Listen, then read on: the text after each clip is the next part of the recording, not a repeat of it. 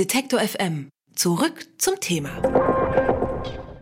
Wer in Deutschland an Start-up-Investoren denkt, der denkt sicher seit einigen Jahren vor allem an Frank Thelen, denn er ist einer der Stars der Fernsehsendung Die Höhle des Löwen der Löwen. Richtig, hallo. Frank Thelen ist als Jugendlicher in Bonn und Bad Godesberg aber auch gerne viel Skateboard gefahren und Snowboard, habe ich mir sagen lassen. Godesberg nicht Snowboard, es war. Ja, aber, aber in den Bergen dann ab und zu vielleicht mal. Seit Mitte der 90er Jahre hat er selbst diverse Unternehmen gegründet und entwickelt. In diesem Sommer ist seine Autobiografie Startup DNA Hinfallen, Aufstehen, die Welt verändern erschienen. Und deshalb ist er auch auf der Frankfurter Buchmesse und jetzt bei Detektor FM im Podcast N99. Und ich sage nochmal herzlich willkommen, Herr Thelen. Vielen, vielen Dank. Sie haben erst vor ein paar Tagen die Buch- und die Verlagsbranche für ihr Marketing kritisiert. Jetzt nach den ersten Eindrücken auf der Messe, gibt es aus Ihrer Sicht noch Hoffnung für die Verlage oder ist alles verloren? Also erstmal ist eine sehr, sehr schöne Messe, die ihr habt. Ähm, wenn das für dich in Ordnung ist, dass wir uns duzen, ähm, würde ich mich sehr freuen. Na klar. Ähm, und also äh, du, ich glaube, die, ähm, die Buchbranche ist eine sehr, sehr alte Branche und das gehört dazu, wie zu einer Telekommunikationsbranche oder einer Autobranche, ähm, dass sich Dinge einschleifen. Und ähm, wir haben so oft den Satz gehört, das haben wir schon immer so gemacht. Ja? Und das ist einfach was, was, mich, was mich ärgert. Und deswegen sind wir auch mit den ähm, mit dem großen Verlagen, die ja auch mein Buch publizieren wollten, nicht zusammengekommen, weil wir einfach gemerkt haben, dass die DNA nicht kompatibel zu dem ist, wie wir Dinge umsetzen. Und ähm, deswegen haben wir die Sachen damit ähm, Murmann äh, gemacht, weil der Murmann Verlag flexibel genug war und gesagt hat, wir sind bereit, Dinge auch mal anders auszuprobieren, anders zu denken, eine Hunderttausender Startauflage, auch sehr stark in den LEH einzugehen. Das, was wir da gemacht haben, du bist Buchexpertin, weiß ich nicht, aber gab es das schon mal so, dass jemand wirklich jetzt gesagt hat, ich packe ein Buch halt so mit diesen Aufstellern in jeden Real, in jeden Mediamarkt? Das haben wir, glaube ich, schon ein bisschen anders gemacht. Mhm. Der ähm, Chef vom Hansa Verlag, Jo Lendle, hat ja auch gleich zurückgeschlagen und gesagt, ne, mit ihrem ersten Buch äh, oder mit deinem ersten Buch bist du sofort dabei und äh, kritisierst den Buch, die Buchverlage. Heißt das also bei dir, Erfahrung reicht einfach nicht mehr? Man muss einfach mal mehr Neues ausprobieren? Ähm, naja, wer hat Erfahrung von uns beiden? Ja? Also ähm, ich habe ja immer gesagt, ich habe keine Ahnung vom Buchmarkt. Sage ich auch heute noch. Aber ich habe schon Erfahrung darin, wie definiere ich Produkte? Ähm, wie vermarkte ich die? Wie habe ich eine klare Kommunikation? Und ähm, mein, einer meiner ersten Unternehmen, ähm, erfolgreichen Unternehmen, ich habe auch viel gegen die Wand gefahren, hat über 100 Millionen äh, Kunden gehabt in 50 Ländern. Also es ist schon so, dass ich ein bisschen Ahnung habe, wie man das vermarktet. Und da glaube ich, ohne den Herrn jetzt zu kennen, ähm, glaube ich, bin ich wahrscheinlich ihm habe ich mehr Erfahrung als er. Er hat mehr Erfahrung in der Buchbranche. Und ähm, ich verstehe auch, wenn man sagt, jetzt kommt hier der Wilde, äh, der will das alles ändern. Ähm, das passiert ja immer. Also wenn, oh, ich bin nicht Elon Musk, will mich auch in keinster Weise mit dem vergleichen.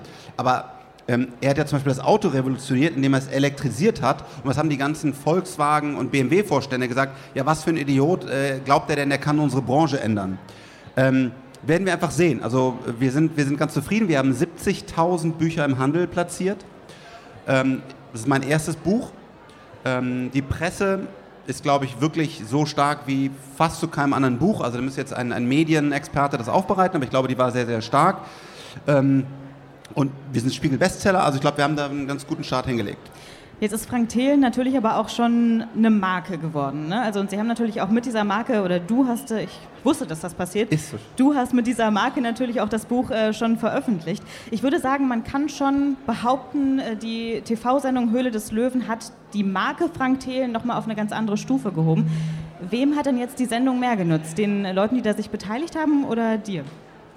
Also, äh, wer profitiert von Die Höhle der Löwen? Ähm, natürlich, meine Bekanntheit, ähm, warum ich auch heute hier bin, ist sicherlich auch ein Teil der Sendung.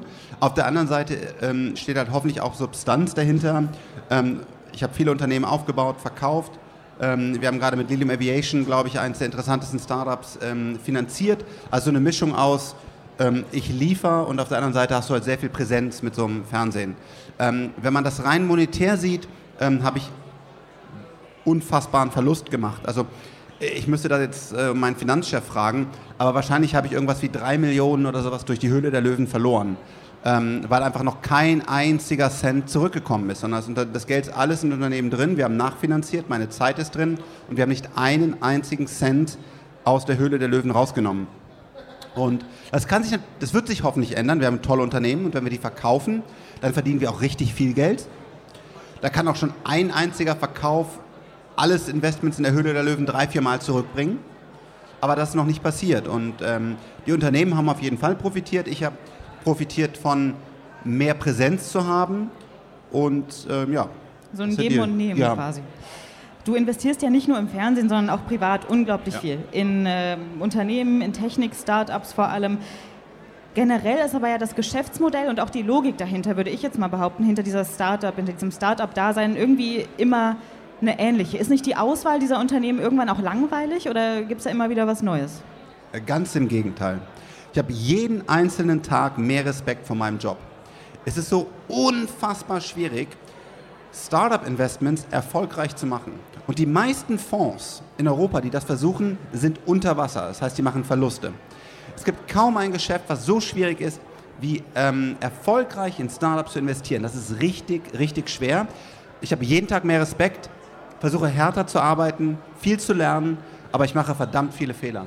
Das ist ein richtig schwieriges Geschäft. Es ist überhaupt gar nicht langweilig, sondern vielmehr so fordernd und so schwierig, dass ich mich als Anfänger fühle und noch ganz viel zu lernen habe.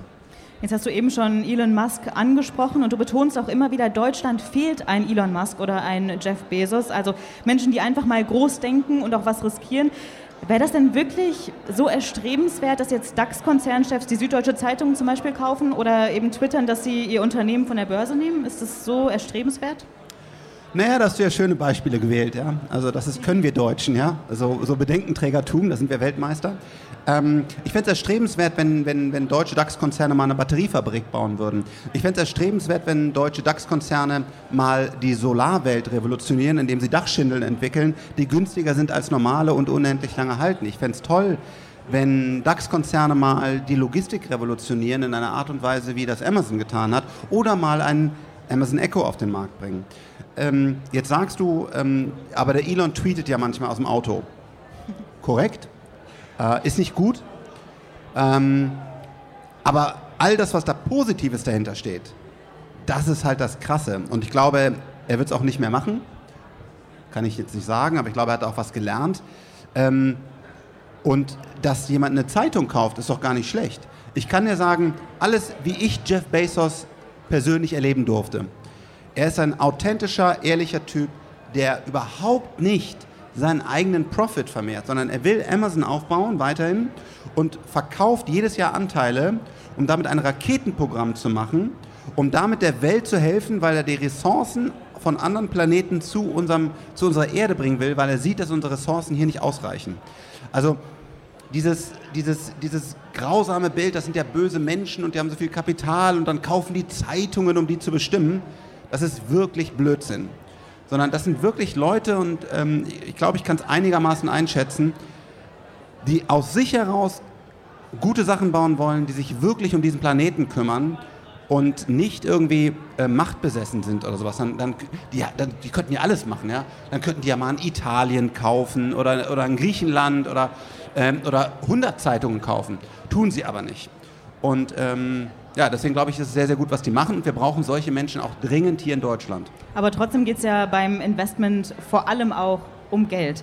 Ich meine, deine Firma heißt Freigeist Kapital und in dem Namen dir schwingt ja auch schon nicht nur die finanzielle Dimension, sondern auch eine moralische Dimension mit. Spürst du denn selbst auch eine Verpflichtung, jetzt nicht ausschließlich auf finanzielles Kapital zu schauen, sondern vielleicht auch auf Innovation oder das eben gerade? Ähm, zu 100 Prozent.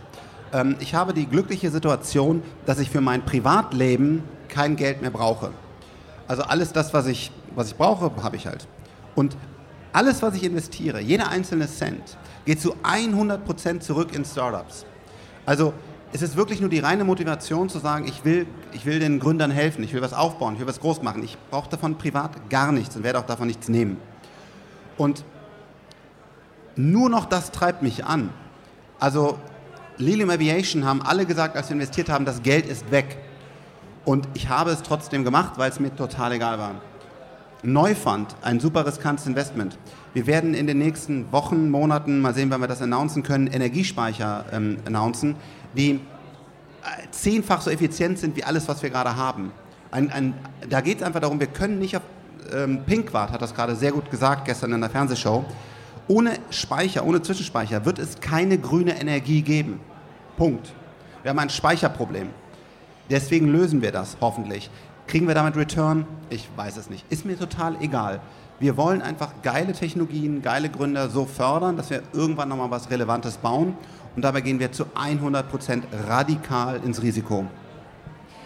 Frank Thelen war hier bei mir auf der Bühne bei der Frankfurter Buchmesse bei N99, dem Podcast zur Frankfurter Buchmesse. Seine Autobiografie ist gerade erschienen. Startup DNA heißt die beim Murmann Verlag, kostet 22 Euro und ich bedanke mich sehr herzlich bei dir, dass du da warst, Frank. Vielen, vielen Dank, dass ich hier sein durfte. Hat Ihnen dieser Beitrag gefallen? Dann bewerten Sie uns doch gern bei iTunes. Wir freuen uns über viele Sterne in den Bewertungen und Kommentare zu den einzelnen Podcasts.